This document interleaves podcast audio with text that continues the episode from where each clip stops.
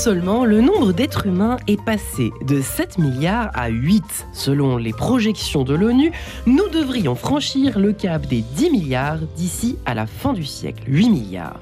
Un jalon capital pour l'humanité, note la patronne du Fonds des Nations Unies pour la population, Nathalie Canem, pour ne pas la nommer, se réjouissant de l'augmentation de l'espérance de vie et de la baisse de la mortalité infantile et maternelle.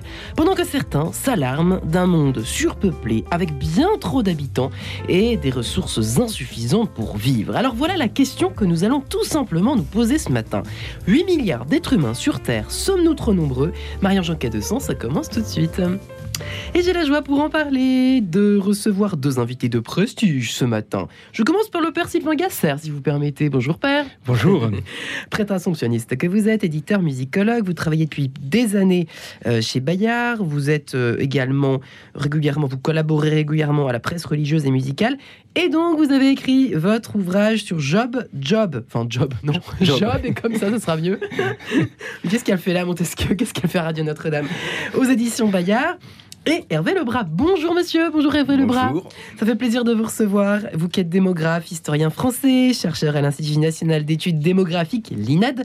Vous êtes enseignant à l'école des hautes études en sciences sociales à l'EHES. Euh, je sais pas, comment est-ce qu'on dit déjà ce truc HESS. Hein, c'est toujours dur à dire, je trouve. Quand on est journaliste, on a toujours du mal à dire oui, les bah c'est EHESS, École des hautes études en sciences sociales. C'est tellement plus C'est l'acronyme, oui, oui, je suis d'accord avec vous.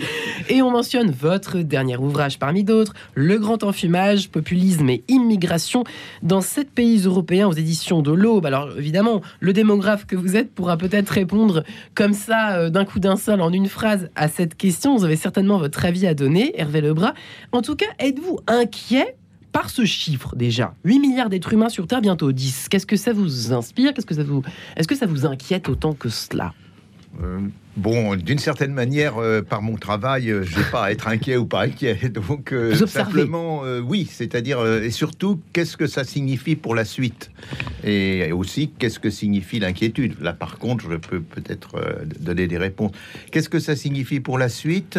Il faut bien voir que, bien sûr, le chiffre est énorme, oui. mais il masque le fait qu'il y a un ralentissement de plus en plus important de la croissance démographique. Et si mais il n'y a pas de poids de mesure? Non, c'est que en France, la croissance démographique. Ah, bien sûr. Alors, quand on regarde à l'échelle du monde, on pourra en reparler. Il y a des très grosses différences. Mais euh, globalement, euh, la, croissance a été à son maximum il y a longtemps. C'est-à-dire, elle a été un peu supérieure à 2% par an pour l'ensemble de la population mondiale en 1970. Et maintenant, elle est au-dessous de 1%. Et si on prolonge, ce que, fait, ce que font d'ailleurs les Nations Unies et puis un autre euh, organisme parallèle qui est l'IASA, euh, on arrive euh, à une croissance nulle. pour l'IASA, c'est vers 1900, avant, 1900, avant 2070, et puis pour les Nations Unies, c'est en 2085. Donc, arrivé en 2100 que vous avez cité, la population euh, aura commencé à diminuer. Et on peut penser même qu'elle n'atteindra pas les, 10 milliards. Pourquoi en deux mots, pourquoi est-ce qu'elle diminuerait? Euh, elle diminuerait parce que le taux de croissance serait devenu inférieur à zéro. C'est tout bête. Oui, mais pourquoi On sait. Ah bah, elle diminue parce que la fécondité a énormément diminué ça. Dans, dans, le monde. Il ne reste, si vous voulez, que quelques pôles très, très féconds. Il reste euh, l'Afrique? Pas toute l'Afrique. Euh, L'Afrique, disons, entre les tropiques, parce que l'Afrique du Nord, enfin le Maghreb euh, notamment, euh, est maintenant à un niveau presque européen. Le, Maghreb est autour de sans doute 2,3, on n'a pas le chiffre absolument exact. L'Afrique du Sud aussi est à 2,2.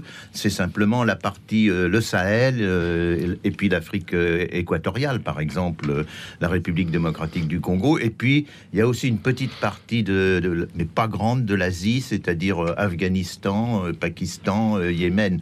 Mais c'est très peu de pays maintenant. Euh, on pense déjà qu'en 2050, les trois quarts de la croissance démographique seront causés par la petite partie africaine entre les, les deux tropiques. Presque partout ailleurs, la population ou sera stabilisée ou commence commencera à, diminuer. Donc, vous voyez qu'il y a ces 8 milliards, bien sûr, ça, Le chiffre, ça impressionne, mais ça cache une réalité qui est Bon, bah déjà, on peut tous retourner chez nous après avoir entendu Hervé Lebras. Mais quand même, j'aimerais avoir l'avis avant du père Sylvain Gasser. Alors, vous êtes prêtre, donc vous n'êtes jamais inquiet, n'est-ce pas, père Mais tout de même. Oui, c'est-à-dire, euh, tout dépend comment nous posons la question. Parfois, quand euh, euh, une question arrive, elle, elle porte en elle-même une forme d'angoisse. 8 milliards, mais mon Dieu, mais c'est énorme, 8 milliards, mais nous n'allons pas y Dieu arriver. aurait-il voulu cela et Oui, alors tout de suite, on va, on va situer la question à un autre niveau et on va tenter des réponses, soit pour consoler, pour rassurer, mais cela aussi masque d'abord une réalité. Qu'est-ce que j'ai quels éléments j'ai pour appréhender la question qui est posée. Et Hervé Lebrun pose bien cette question, c'est son métier que d'être démographe, que de travailler de manière scientifique cette question, et de voir simplement vers où nous allons. Et on voit bien qu'il y a des courbes qui se précisent, et qu'en fonction de, la manière dont nous posons les problématiques de départ, eh le ralentissement sera plus fort, soit plus ralenti. Donc là aussi, on va tenter de rassurer. Mais au départ, souvent, la question qui nous est posée peut porter en elle-même une, une angoisse. Et moi, mon rôle n'est pas d'accentuer cette peur. Elle nous, je, suis prêtre, je suis lecteur de la Bible, et je vais me situer à ce niveau-là pour voir finalement, mais en relisant les grands textes bibliques, qu'est-ce que nous dit la Bible? Vous vous multiplierez. Oui, alors il y a ce, on y reviendra, ce fameux, ce fameux verset du livre de la Genèse, croissez, multipliez-vous, euh, a été lui aussi soumis à beaucoup de commentaires, des commentaires qui ont parfois euh, été, nous ont conduits dans une impasse, et parfois nous obligent à reconsidérer le texte en lui-même. Ouais.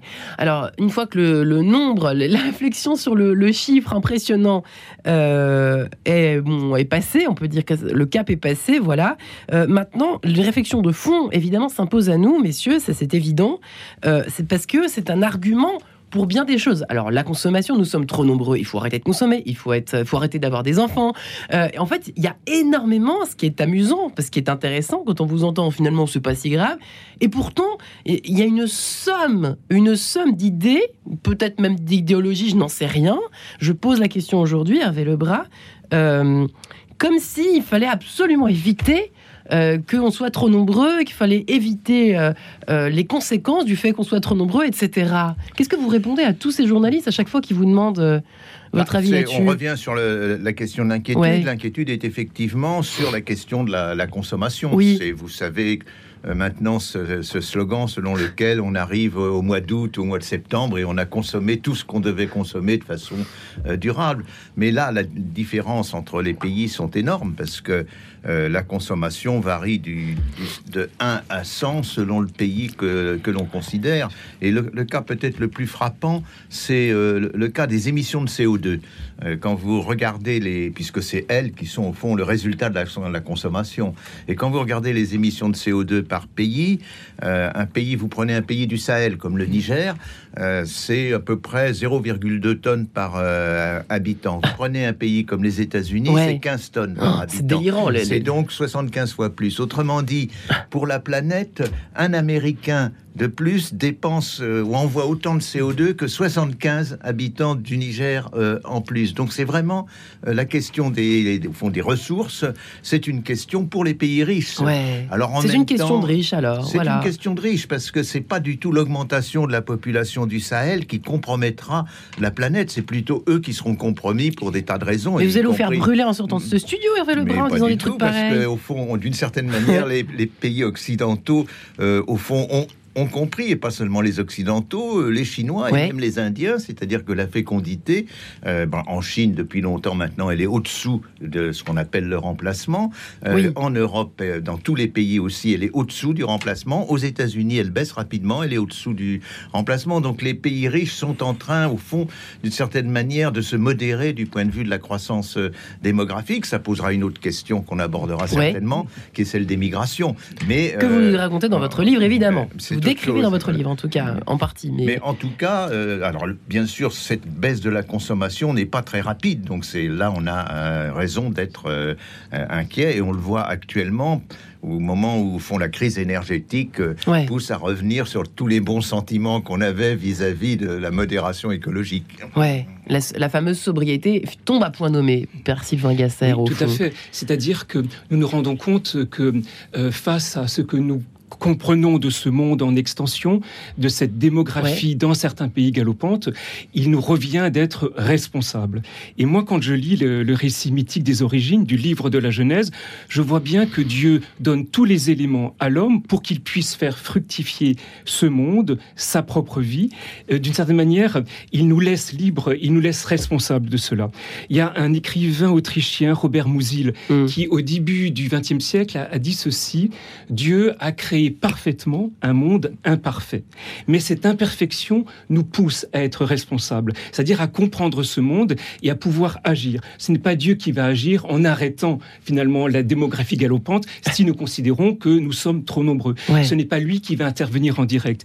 Il nous donne tous les éléments pour que nous puissions librement être responsables de ce monde. Qu'est-ce que vous répondez, Père Sylvain Gasser, à ces personnes qui disent que, qui prétendent que chez les catholiques, chez les chrétiens, en tout cas chez les catholiques, je parle de ce que je connais à peu près, en tout cas, euh, euh, l'homme doit plus absolument, je reviens à ce que vous évoquiez tout à l'heure, se multiplier à gogo et peu importe pour la planète et on s'en fiche complètement. Est-ce que c'est vrai ou pas C'est un leurre. C'est un leurre parce que quand euh, je lis cela, c'est dans c'est croissez et multipliez-vous ce fameux quand verset. Même, quand même. Alors déjà, il faut savoir qu'il intervient quatre fois. Quatre fois, nous avons cet ordre croissez et multipliez-vous. Quatre fois. Et la première fois, deux, quatre fois dans la Genèse, mhm. deux fois dans le premier chapitre, donc c'est le premier récit de la création, et deux fois dans le récit de Noé. Et c'est très important de revenir aussi à Noé. Alors, la première fois où il apparaît, ça ne s'adresse pas aux hommes. Ça s'adresse aux poissons et aux oiseaux. Parce que ce sont deux lieux, la mer, l'eau et l'air, deux lieux que l'homme ne pourra pas habiter. Et puisque l'homme ne peut pas habiter ces lieux, il est donné aux êtres qui les habitent de croître et de multiplier. Mais attention, croître et multiplier, Dieu dit simplement, vous avez en vous-même les moyens de vous multiplier. À vous maintenant d'utiliser cela à bon escient. Et ensuite, on retrouve ce même verset qui est une bénédiction. Dieu dit, voilà, c'est bien ce que je vous donne. À vous maintenant d'être responsable de cette liberté que je vous accorde. Sinon, nous serions des marionnettes. Et dans ce cas, c'est que Dieu, il, il règle tout en direct. Ce n'est pas vrai. Je suis libre. Dieu nous a créés libres pour que nous puissions agir librement. Donc, le croître multiplié en disant, comme vous dites, à gogo, non, ça c'est un leurre, je répète. Euh, il y a bien sûr une politique nataliste que l'Église a mis en avant, mais elle ne peut pas continuer de le dire de manière tout à fait littéraliste, en disant voilà, il faut avoir beaucoup d'enfants. Jamais je lis cela dans, dans ce fameux verset. Croître et multiplier, c'est plutôt euh, fructifier, multipliez-vous et habitez ce lieu. Donc il est dit fructifier. Vous avez en vous-même de quoi être fécond. Vous portez envie, donnez-la. Hum. Mais donnez-la, c'est-à-dire, on ne dit pas le nombre d'enfants. Montrez simplement que vous êtes capable d'engendrer, ne serait-ce qu'une fois dans votre vie, euh, vous en avez la possibilité. Multipliez-vous, ben, à travers ce multiplier, il est dit non pas un, mais deux. C'est comme ça qu'il faut entendre le texte. Ça veut dire quoi, un mais deux? Non pas un enfant, mais deux. C'est souvent cela qui est donné, et pas plus. Et ensuite, emplissez ce monde, c'est-à-dire euh, prenez possession de cette terre, c'est votre habitat, c'est votre lieu de vie, mais vous en êtes responsable.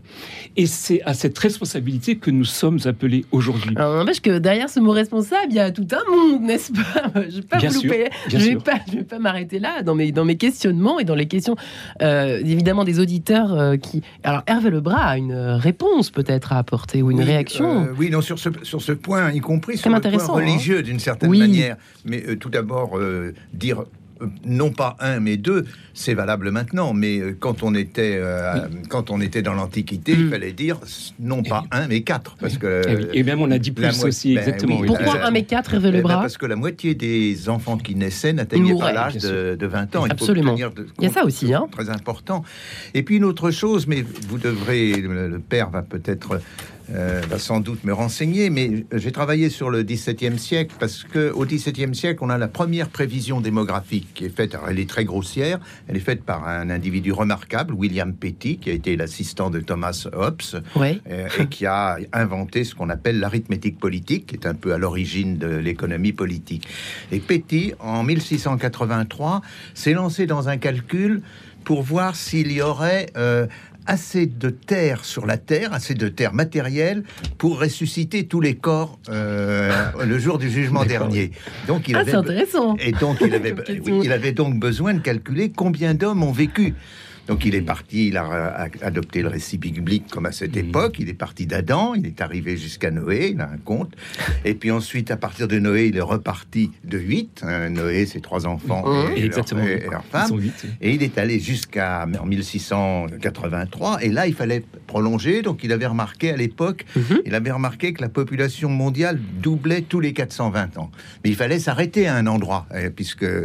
Et euh, il a dit, au bout de cinq redoublements, c'est ça qui est, euh, à ce point-là, l'influence biblique est sans doute importante. Il a dit, euh, au bout de cinq redoublements, ce qui fait à peu près 14 milliards d'habitants, il a dit, eh bien, à ce moment-là, la Terre sera pleine, et comme il est dit dans les Écritures, la fin des temps viendra. Autrement dit... La Terre sera pleine. Oui, autrement dit, c'est cette idée très forte, jusqu'au fond, jusqu'à Darwin, euh, que le temps est fini, et, que, euh, et que le temps est fini pour une raison, c'est parce que quand la Terre sera pleine, on arrive au jugement, enfin, on arrive à la parousie et au jugement dernier. Donc, il y a un sentiment très fort de la fin des temps qui conditionne euh, cette croissez, multipliez-vous, croissez, multipliez-vous, c'est pour atteindre la fin des temps plus rapidement. Autrement dit, ça n'a plus grand sens si vous voulez hmm. maintenant. N'empêche que c'est très intéressant parce qu'on voit qu'on touche à des questions extrêmement profondes hein, à travers cette question qui paraît un peu la question du contre du café, quoi. commerce, du café, du commerce. Sommes-nous trop nombreux Bah oui ou bah non. Euh, bref, euh, nous nous retrouvons dans quelques instants, si vous le permettez, messieurs, pour la suite de cet échange passionnant. Hervé Lebras, Père Sylvain Gasser, à tout de suite.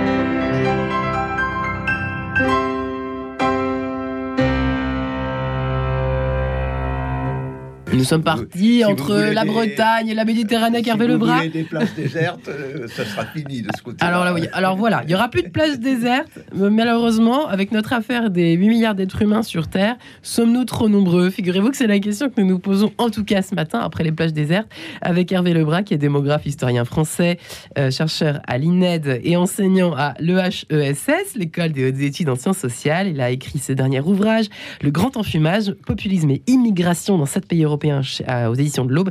Et puis est avec nous également ce matin le père Sylvain Gasser, euh, prêtre assomptionniste chez Bayard depuis des années, qui est l'auteur de son côté de Job et comme ça chez Bayard. Cette fois, je l'ai dit sans faute. Euh, Hervé Lebras, père Sylvain Gasser. Alors c'est vrai que nous, nous l'évoquions juste avant de nous séparer il y a quelques instants. Cette question, sommes-nous trop nombreux, euh, pose plein d'autres questions, euh, notamment, alors j'aimerais bien quand même qu'on vous la pose, que vous la posez maintenant, Percy Gasser, sinon je vais oublier. Et je pense que c'est quand même la question que se posent énormément d'auditeurs ce matin, qui tomberaient ou non par hasard sur notre émission. Euh, l'argument de ne pas avoir d'enfants, de ne pas vouloir en avoir, parce qu'il y a beaucoup de jeunes, là je me fais l'écho de la génération Z énormément, qui se posent la question d'avoir des enfants ou pas, euh, parce que nous serions trop nombreux. Et ce n'est pas un cadeau côté consommation, côté dépenses énergétiques, côté euh, dépenses en tout genre. Qu'est-ce que vous répondez, vous, le prêtre que vous êtes? Alors, il faut déjà reconnaître que je prépare de très nombreux couples au mariage. Et quand j'aborde la question de la constitution d'une famille, créer un foyer.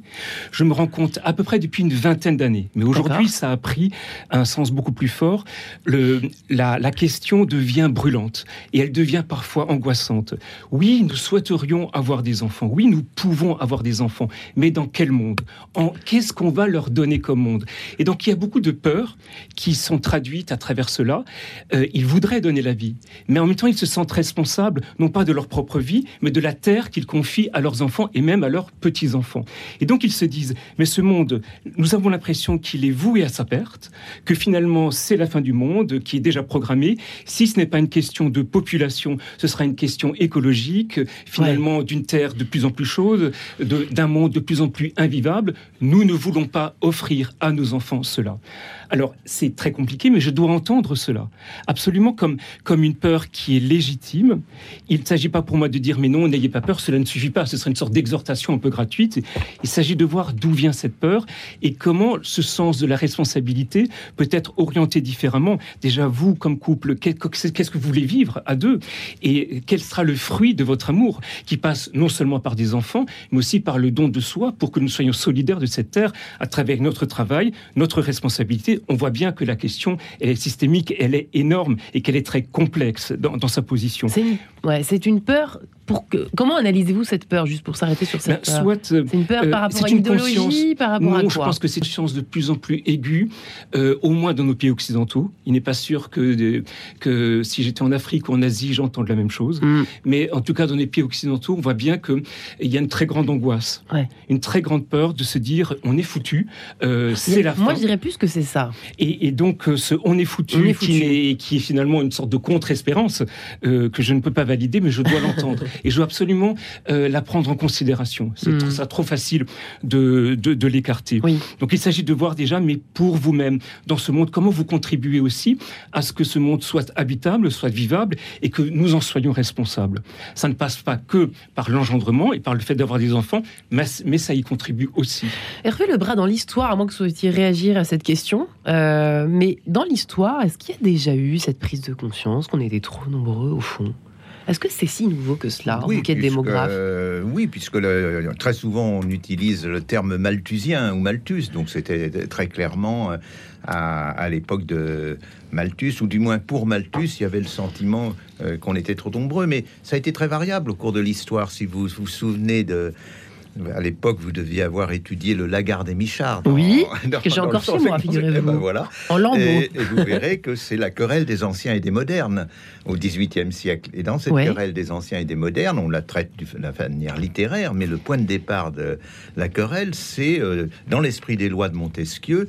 Montesquieu affirme que la la Terre va en se dépeuplant.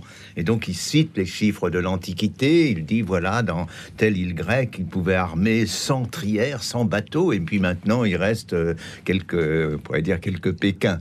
Et donc le monde va en se, en se dépeuplant. Et euh, la, querelle a rebondi parce que un autre grand philosophe, euh, David Hume, a montré que les textes de l'Antiquité étaient exagérés et qu'au contraire la population euh, augmentait. Donc il y avait une hésitation euh, entre ceux qui disaient la population diminue et ça va de plus en plus mal. On les retrouve au, au 19e siècle. L'écrivain raciste Gobineau pense que la Terre va en se dépeuplant, par exemple. Il adopte le point de vue de Montesquieu, mais progressivement on a adopté le point de vue inverse. Et Malthus, qui vient une génération après David Hume, lui a peur de la surpopulation. Il est amusant de constater qu'il a peur de la surpopulation dans une Angleterre qui fait moins de 10 millions d'habitants. Hein. Mais ça, c'est quand même intéressant, je trouve, d'analyser ça. Aujourd'hui, est-ce que c'est une peur euh, Oui, il a une peur, raisonnable, Malthus, parce que à l'époque, parce qu'à l'époque, le, raisonnement de Malthus est simple.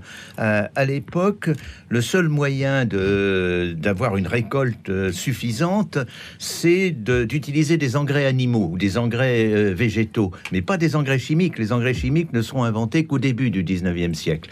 Donc, donc, du coup, il y a une limite à, la production de subsistance.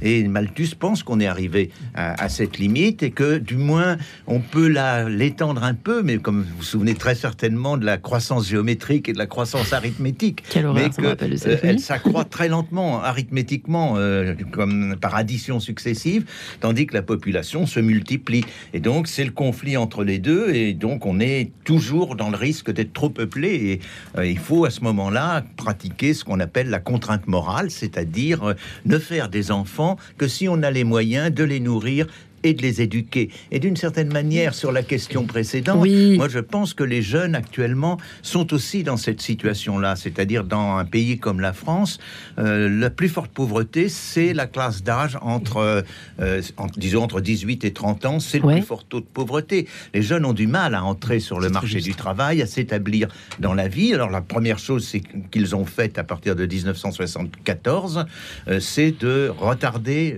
l'âge non seulement du mariage, mais retarder le mariage et aussi retarder la naissance. Et ça, c'est pas par hasard, Hervé Lebras alors C'est parce que l'âge du primo-enfant aujourd'hui, c'est 31 ans. C'est pour les femmes, c'est 29 ans, mais c'est surtout le fait que c'était 23 ans et demi en 1974. C'est énorme. Et du coup, il y, a ce, il y a ce frein. Donc, arriver souvent les jeunes dont vous parlez, euh, quand quand ils ont peu de moyens, ils ont du mal à, se loger, donc ils, ont, ils sont inquiets en fait. et voient l'avenir avec un certain pessimisme.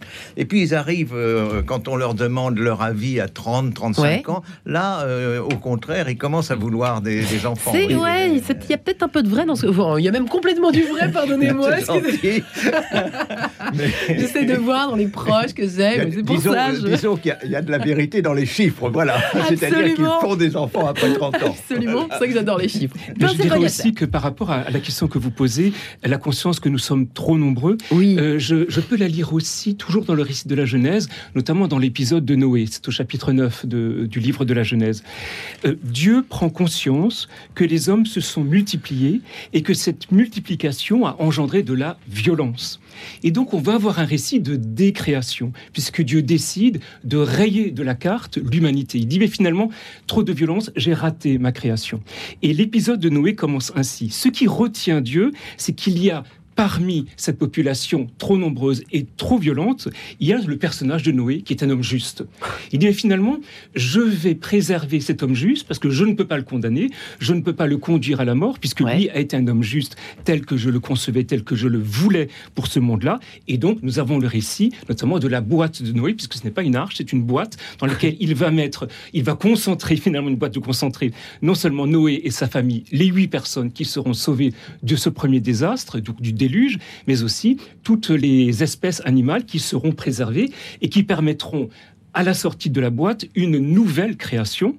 Et à ce moment-là, on réentendra cette nouvelle parole de bénédiction, deux fois d'ailleurs, croissez et multipliez-vous, euh, qui est adressée à la fois à Noé et à ses fils.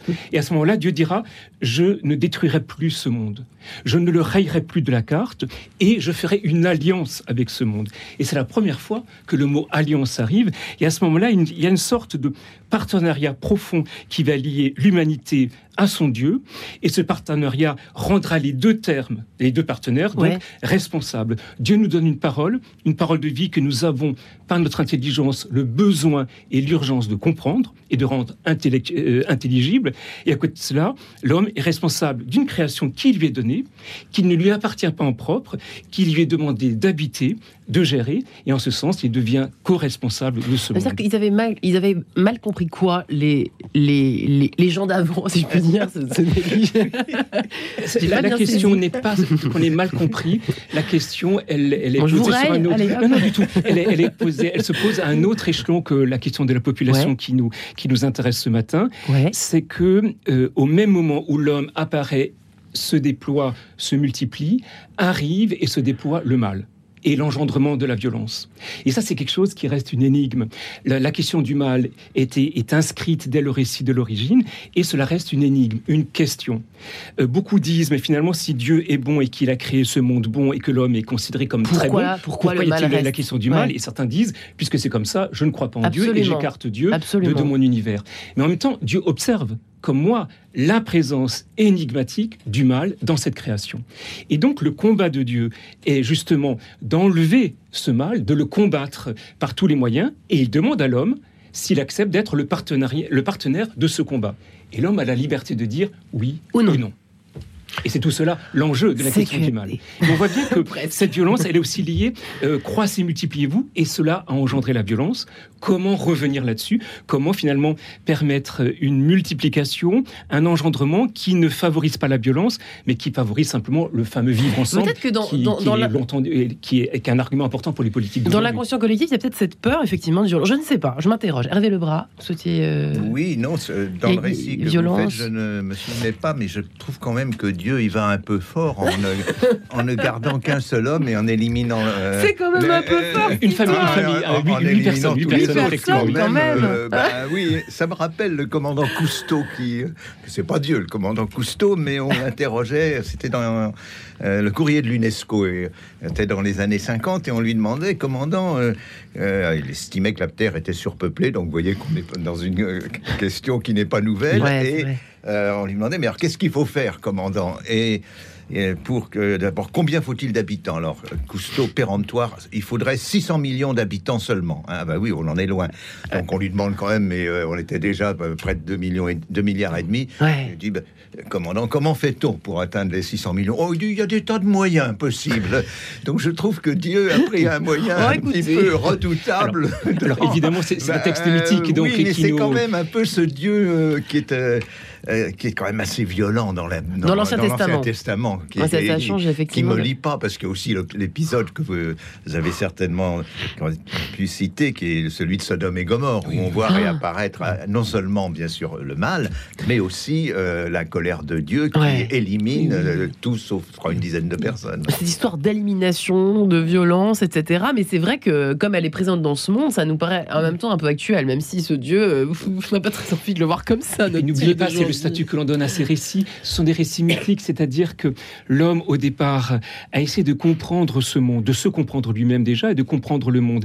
Et par quels moyens y arrive-t-il? Ben, En racontant des histoires. Le mal, l'homme l'observe dès l'origine. Et la question de la surpopulation ou de la violence qui est née aussi parce que nous sommes trop nombreux, nous le trouvons effectivement dans le texte d'Abraham, qui sera, euh, qui précède le texte de, de, Sodome et Gomorre, puisque Abraham et Lot sont devenus trop nombreux. Donc, de, une même tribu où vous avez deux chefs à peu près de tribus qui sont ensemble, Abraham et son neveu Lot, et ils, se, considèrent que puisque nous sommes trop nombreux, nous, nous allons nous diviser, nous séparer. Il vaut mieux que nous nous séparions et que chacun vive de son côté. Et donc, il y a une sorte d'entente préalable qui est tout à fait cordiale, où Abraham va rester euh, seul dans le désert et va laisser à son neveu Lot le soin de choisir la direction qu'il prendra. Et Lot ira dans la ville de Sodome et Gomorre, dans laquelle il découvrira finalement une ville qui finalement reste murée dans ses certitudes, une ville qui n'accepte pas l'étranger, qui n'accepte pas l'autre, qui n'accepte pas le migrant.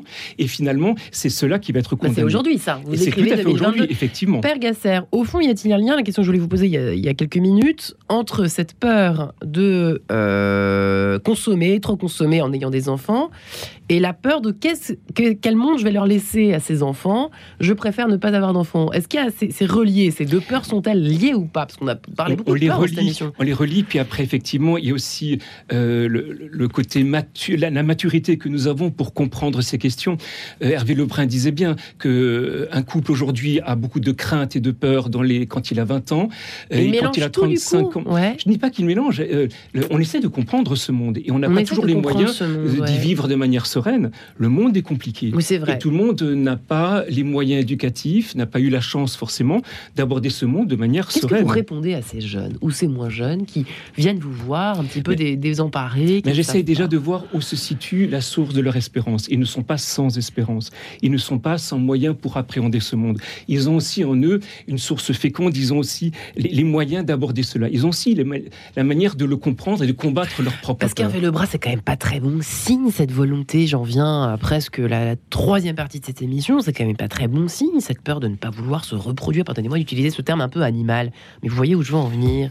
Oui, c'est pas société, ne pas, ne pas se reproduire parce que, euh, toutes les populations du monde, encore actuellement, et toutes les générations euh, se reproduisent. Si l'on dit se reproduire, c'est au moins avoir un enfant. Si vous voulez, ça reste quand même euh, la règle générale.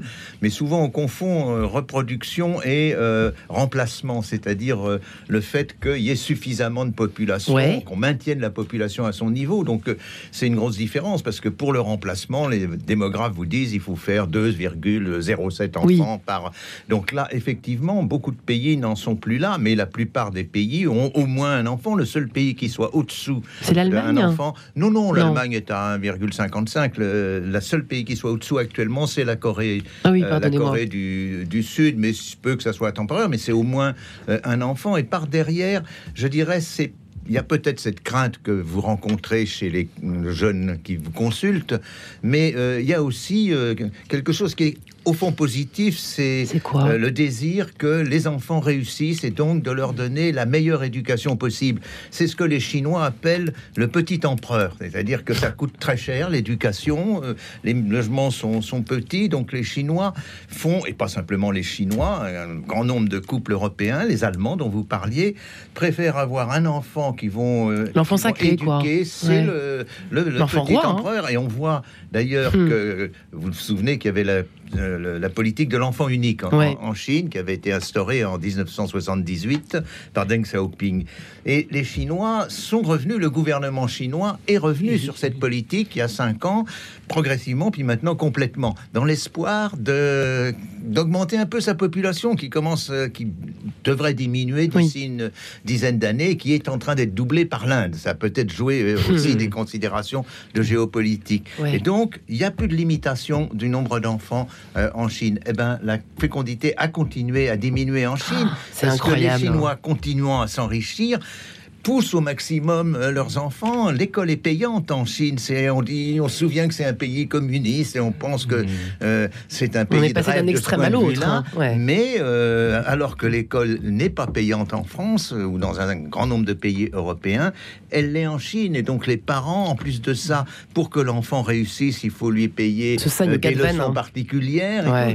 Donc les parents misent sur ce petit empereur. Ça ne veut pas dire qu'ils ne veulent pas faire d'enfants, qu'ils ne veulent pas se reproduire ou qu'ils ils ont peur de se reproduire, mais ils ont peur que leur enfant ne réussisse pas. Et ça, hmm. euh, c'est une peur. Et la peur, y compris maintenant, je hmm. pense en France, la peur de la descente sociale est devenue une peur très importante. Très intéressant. Alors, c'est un peu froid euh, et euh, mathématique ce que vous racontez, mais au moins, c'est très clair. C'est un tableau de notre société. Bergasser, juste avant la musique. Finalement, engendrer, donner la vie à un enfant, c'est de toute façon être responsable. Quand on avait beaucoup d'enfants, c'était aussi une manière d'assurer ses vieux jours. C'est aussi une sorte de sécurité sociale finalement, pour mes vieux jours, mes enfants s'occuperont de moi. Aujourd'hui, il y a beaucoup de structures qui le permettent, même si aujourd'hui, on voit bien que le troisième mmh. âge n'est plus aussi argenté que cela et le deviendra de plus en plus pauvre, on le sait bien. Donc aujourd'hui, donner la vie à un enfant, c'est aussi faire un acte de très grande responsabilité. Aurons-nous les moyens de l'éduquer? Pourra-t-il lui aussi faire des études, être responsable dans ce monde? Ces questions, on les pose de manière grave et je pense que c'est plutôt une bonne chose de les poser. Ah, vous trouvez que c'est une bonne chose du coup? Oui, mais c'est important aussi parce que sinon, on, ne veut pas euh, donner la vie pour donner la vie parce qu'il faut avoir beaucoup d'enfants tant qu'on peut la donner. Euh, ça a pu fonctionner et moi, je peux parler de ma propre famille. Mon père est le 15e d'une famille avec une même mère et le dernier. Très bien, je ne serais pas là si mon père, euh, comme 15e, ne serait pas là. Bon, voilà, on peut refaire l'histoire, mais je dis, c'était une autre époque. Et, et, et c'est ainsi aujourd'hui les choses sont vues différemment. Et c'est mieux ou c'est moins bien? Je n'ai pas, il n'y a pas de jugement à porter là-dessus. Je pense que le problème, non, c'est pas que j'ai pas envie, mais si nous posons un jugement moral là-dessus, on va très vite entrer dans une idéologie. Donc, un catholique, ça va avoir beaucoup d'enfants tant que la femme peut donner la vie. Mais j'ai jamais lu ça quelque part. Je n'ai jamais lu. Et je pense que ce qui est très important, c'est effectivement de, de, voir si, si je donne la vie, est-ce que je suis capable d'éduquer les enfants que, eh bien, que j'aurai? Moi, je vais me faire gronder moralement ou pas par le monsieur qui est derrière cette vie, qui est Guillaume Nougaret, la maison Tellier tout de suite sur un volcan. Et on se retrouve après.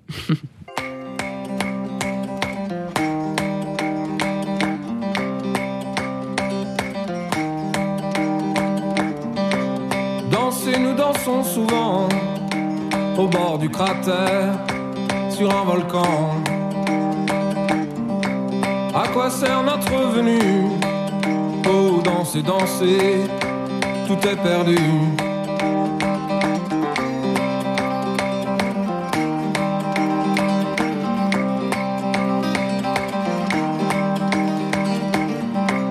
secouez, secouez-moi tout ça.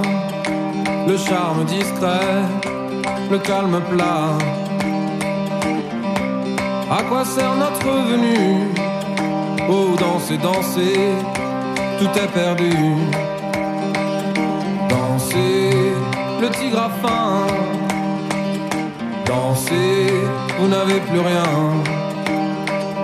Danser, petit bout de chair danser au bord du cratère.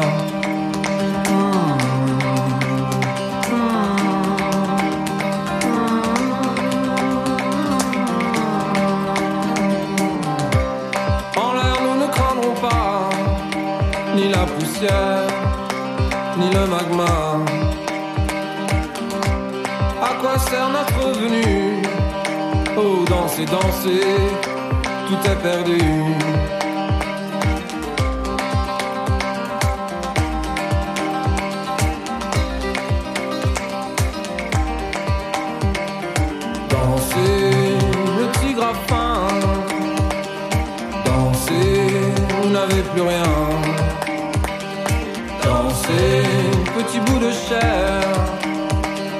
Danser au bord du cratère.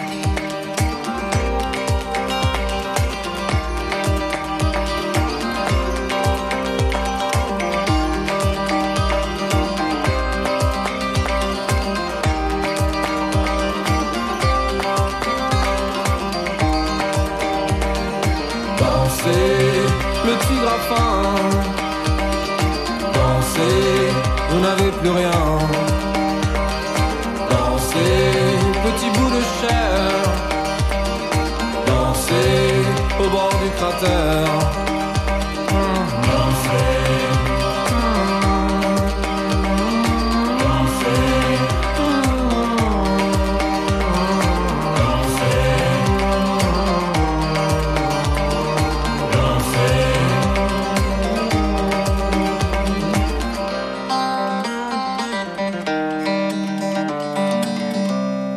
Eh ben, on se croirait pas trop sur un volcan après ces quelques notes guitaresques de la maison Tellier. Merci François Dieudonné pour ce petit clin d'œil, cette petite respiration, dire ça comme ça, au cœur de cette planète un peu folle où nous serons bientôt 10 milliards, 8 milliards pour l'instant d'êtres humains sur Terre. Sommes-nous trop nombreux? On se pose la question ce matin très tranquillement avec nos deux invités, le père Sylvain Gasser, Job et comme ça chez Bayard, c'est son dernier ouvrage, lui qui est prêtre assomptionniste, éditeur et musicologue qu'on retrouve depuis plusieurs années chez Bayard, Hervé Lebras. Hervé Lebras est également avec nous ce matin, démographe, historien français, chercheur à l'INED et enseignant à l'école des hautes études en sciences sociales. Lui qui vient de publier Le grand enfumage, populisme et immigration dans sept pays européens chez, aux éditions de l'Aube et qui s'intéresse énormément notamment à cette question du grand remplacement. Aujourd'hui, nous parlons effectivement de cette population qui s'accroît, qui s'accroît. Ça dépend des endroits. C'est compliqué. On sent bien qu'il y a une, beaucoup de questions délicates euh, à se poser autour de euh, euh, si on a des enfants, quel monde on leur laisse, combien on en a, pas trop, parce que ça c'était autrefois, mais maintenant il faut, être responsable, il faut les responsabiliser. Hervé le bras, c'est un truc à s'arracher les cheveux, mais c'est une question, j'imagine, euh, qui n'est pas nouvelle non plus, mais vous vous l'êtes posé, vous ou pas d'ailleurs, tiens? Vous, le, alors je sais pas, euh, en tout cas pour euh, vos contemporains, euh, il y a quelques années, est-ce que c'était une question déjà qu'on posait il y a quelques oui, années mais c'était la, la France est particulière. Vous savez que Pourquoi euh, Eh bien, parce que c'est un pays qui a pratiqué très tôt la contraception. Le- euh, on montre en démographie historique, on a, on a pu, grâce aux registres paroissiaux, reconstituer les familles à partir de la fin du XVIIe siècle, et on montre que la contraception, très rudimentaire, hein, le coitus interruptus par exemple, euh, a commencé en. France dans les, dans les campagnes françaises, Ouais. par exemple de Normandie, dans les années 1720, bien avant la Révolution, et qu'elle Ah a été accélérée par la Révolution, euh, notamment à cause de questions d'héritage, particulièrement dans le Sud-Ouest, c'est-à-dire on a après le Code civil, on a il n'a plus été possible euh, euh, d'attribuer tout l'héritage à, à un héritier. Donc les populations du Sud-Ouest et d'une certaine manière du Sud, euh, ont fait de moins en moins d'enfants, si bien que la France, au 19e siècle, s'est retrouvée le seul pays d'Europe où la fécondité baissait rapidement. Pour vous donner des chiffres, euh, on était 30 millions à sortir de la Révolution et on était 40 millions arrivés en 1900. Ouais. Les Anglais, qui étaient 10 millions euh, à la même à l'époque de Ouais. la Révolution, étaient 40 millions comme les Français, donc avaient été multipliés par 4 quand les Français n'avaient eu qu'un tiers euh, en plus. Donc la France s'est toujours sentie euh, larguée par les autres pays. Elle était un des pays avec la Russie le plus peuplé d'Europe au début du 19e, Ouais. et elle s'est retrouvée un pays moyen arrivé au 20e siècle. Et donc il y a eu à ce moment-là des mouvements natalistes très importants, et surtout s'est développée dans les années 30 l'idée que l'enfant unique est une mauvaise chose. L'enfant unique s'ennuie. C'est un slogan euh, qui a été très popularisé. Et au fond, il est la raison sans doute pour laquelle on est arrivé au baby boom, euh, au, euh, à sortir de la Seconde Guerre mondiale. Quand vous, très souvent, quand vous avez un premier enfant qui naît dans une famille, la première question c'est à quand le second? C'est l'idée qu'au fond la famille commence à, deux enfants qui a été, fond, qui a été incrusté dans l'esprit euh, des, Français. Alors que si vous êtes en Allemagne, on ne vous dira jamais cela. En, Allemagne, il y a d'ailleurs beaucoup de hein, enfants culturellement. uniques. En Allemagne, on dira comment comptez-vous l'élever On demandera à la mère d'arrêter son travail pour bien élever l'enfant. Tandis qu'en France, euh, en France on dira il faut, euh, c'est la doctrine Langevin-Vallon, et on dira en France, il faut que cet enfant soit rapidement socialisé avec des enfants de son âge, d'où crèche euh, maternelle. Donc on voit, il y a des chemins très différents selon les pays européens. Donc pour répondre à votre première question, j'ai fait comme tous les Français, si vous voulez. Je n'irai pas plus loin. il, est vrai il est vrai que la, la, politique nataliste en Allemagne est liée aussi à l'hitlérisme qui avait aussi développé cela. Et donc ça reste toujours une sorte d'épée de Damoclès dans, dans, dans, les familles allemandes. J'ai de la famille qui est en Allemagne aussi et, et, je suis très sensible à cela. La politique familiale n'est pas du tout la même et les Allemands s'en rendent bien compte. Et puis, euh, euh moi je le vois aussi, les couples qui me disent on ne veut pas d'enfants, mais qui après mûre réflexion disent mais dès que nous le pourrons, nous donnerons la vie. Alors je dis, bon, très bien, un enfant. Dès que nous le pourrons. Tout de suite, ils vont dire non pas un, mais deux. Donc tout de suite mettre finalement de la diversité, de l'altérité, y compris dans la famille qu'ils vont créer. Et en ce sens, je pense qu'ils répondent aussi à, ma relecture que je fais de la Genèse, le fameux croître et multipliez-vous, c'est-à-dire mettez en place non pas de l'unicité, mais de l'altérité. Donc déjà, des parents qui donnent la vie à un être, c'est déjà de l'altérité, mais que l'être lui-même, dans sa génération, puisse se confronter à quelqu'un d'autre au sein d'une même famille, c'est là aussi mettre de Donc là, vous êtes en train de nous dire, si je comprends bien, en français, euh, pas en français normal, mais de façon un peu vulgarisée pour nos auditeurs un peu largués qui nous rejoindraient peut-être euh, depuis quelques minutes, Père Sylvain Gasser, c'est-à-dire qu'aujourd'hui, en 2022, on peut se dire, c'est bien, n'ayez pas peur d'avoir des enfants, mais euh, n'en faites pas 15 non plus pour le plaisir d'en faire 15, quoi. Bah, de toute façon, les, gens savent très bien ce qu'ils ont à faire. Ils savent très bien, ils n'ont pas besoin qu'on leur dise ce qu'ils Aujourd'hui, on n'a plus besoin de ça. Oui, je hein pense qu'on doit, on doit recommander une grande liberté dans le choix de, mm. sa descendance. Si des parents veulent avoir, euh, trouvent un grand plaisir à élever une famille nombreuse, qu'ils élèvent une famille nombreuse. On se trouve que, euh, au fond, comme on arrive en France, on est à 1,85 enfants par femme. Oui. Bon, il n'y a, pas de, a pas de quoi s'inquiéter énormément sur, euh, sur la suite. Sur la politique hitlérienne, elle est, elle est différente. le résultat de cette politique a été effectivement une petite augmentation de la natalité, mais, Hitler n'était pas pour la natalité. Hitler était pour le mariage rapide des Ariens, des Allemands. Hmm. Euh, et pour une raison qui est écrite dans Mein Kampf, qui est une raison terrible il dit si les jeunes, comme maintenant dans la Mein Kampf, se marient tard, avant de se marier, ils fréquentent des prostituées juives et ils attrapent des maladies vénériennes. c'est l'argument de. Hmm. Non, il faut bien voir que c'est un, un monde différent parce que euh, ce que Hitler craignait le plus, c'était pas du tout la France ni l'Europe occidentale, c'était la fécondité débordante des Russes. Il savait bien que hmm. ça ne suffirait pas de relever la natalité en Allemagne euh, et donc il fallait, je ne veux pas dire qu'il est fait comme Dieu, hmm. il est voulu faire comme Dieu avec euh, le déluge, mais il fallait éliminer les Russes. Et il y avait des plans pour les empêcher, pour séparer les hommes des femmes, de façon à ce que les Russes ne fassent plus d'enfants. Mais quand même, j'aime bien terminer par cette question. Je sais que ça ne va pas vous plaire, Percy Gasser, mais c'est le symptôme de quoi cette... Moi, j'aime bien essayer de comprendre les choses. Euh, cette réflexion, au fond, sommes-nous trop nombreux? C'est le symptôme de quoi De se s'interroger là-dessus? C'est une vous l'avez dit, ce sont des peurs, ce sont. Mais ça veut dire quoi de notre société Je pense que c'est peut-être aussi le sens aigu d'une plus grande responsabilité. On se sent responsable non seulement de sa propre vie, mais de la vie des autres, de la vie de ma société, et aujourd'hui de la vie même de la planète. Et ça, ça, c'est plutôt le bon côté. Il je pense que c'est un très bon côté parce qu'on se rend compte que tout est lié.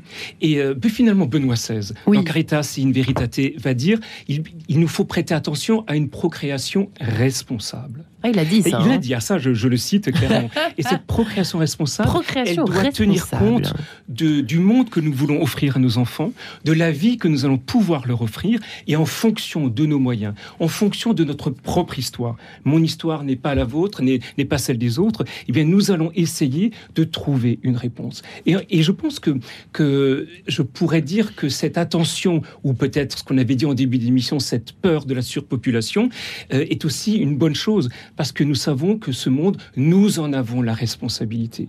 Et nous sommes responsables de ce que ce monde deviendra. Et je pense que cela passe aussi par ce type de questions. Alors, je le répète, cette question, je l'entends très fortement dans notre monde occidental. Je, je vis avec des frères africains et asiatiques dans ma communauté. La question n'est pas appréhendée de la même manière, Ah mais elle viendra. Elle viendra parce que euh, l'Afrique, ce n'est pas un continent unifié, on l'avait dit tout au départ. Les pays du Sahel n'ont pas la même manière de voir les choses que les pays équatoriaux, et je ne parle même pas de l'Afrique du Sud, Ouais. ou même de- des pays du Maghreb, c'est encore une autre réalité.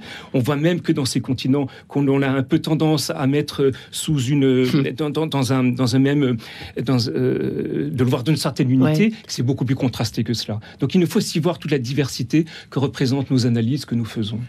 C'est vrai que on, on imagine certains catholiques qui se diraient ce matin, euh, euh, il faut certains qui se disent euh, c'est le bon vouloir de Dieu, il faut laisser faire les choses, et les autres qui vous disent on est en 2022, il y a des moyens, la contraception existe. Je suis en train de dériver un peu, mais on est quand même dans notre sujet, hein, Hervé Lebras. Je suis désolé. Oui, non, non, là, là, ce que vous avez euh, recommandé ou ce que Benoît XVI a, Oui. a recommandé, c'est exactement ce que recommande Malthus sous le titre de contrainte morale, c'est-à-dire d'avoir des enfants. votre contrainte que- morale évoquée Euh, tout à l'heure. C'est ça? Absolument, c'est pas ça ne veut pas dire ne pas en faire euh, tant ou mais ça veut dire n'en faire que si on est capable de bien les élever. Donc là, de ce point de vue-là, Ouais. Malthus est un peu visionnaire. Puisque je suis face d'un homme d'église, il y a un, un- un aspect qui est, euh, alors peut-être pas dans la Bible, Mhm. mais qui est plutôt dans l'attitude de l'Église à partir des, des premiers siècles, qui est de dire, c'est très particulier comme religion, de dire euh, le meilleur état, c'est celui de clerc, c'est-à-dire celui qui n'a pas d'enfant. Et si vous ne pouvez pas vraiment dompter euh, vos instincts, euh, on Mhm. pourrait se dire érotiques, alors à ce moment-là, vous vous mariez. Vous devez faire euh, une, une famille, vous surtout pas rester non plus célibataire. Ouais. Donc quelque part, l'Église des premiers, dès les premiers temps et ensuite au Moyen Âge, a été très réservée sur les questions de fécondité. C'est un pis-aller la fécondité. Est-ce que vous Oui, très- partagez alors, il y a cette quelque chose de tout à fait Sylvain Gassal, vous, pas- d'accord, Il y, a, intéressant il y a ça. quelque chose de tout à fait paradoxal, puisque euh, dans, dans la religion juive, euh, les deux sources principales de la, bé- de la bénédiction divine, c'est d'une part d'avoir des enfants, d'autre part d'avoir de l'argent. Nous recevons Ouais. cela de Dieu. Donc les juifs n'ont aucun problème par rapport aux enfants et à l'argent, parce que je le reçois de Dieu et cela crée en moi des responsabilités. Tandis que chez nous, Et, et donc c'est très étonnant de voir que Paul, qui était juif, faut pas l'oublier, ouais. va mettre en avant plutôt le célibat.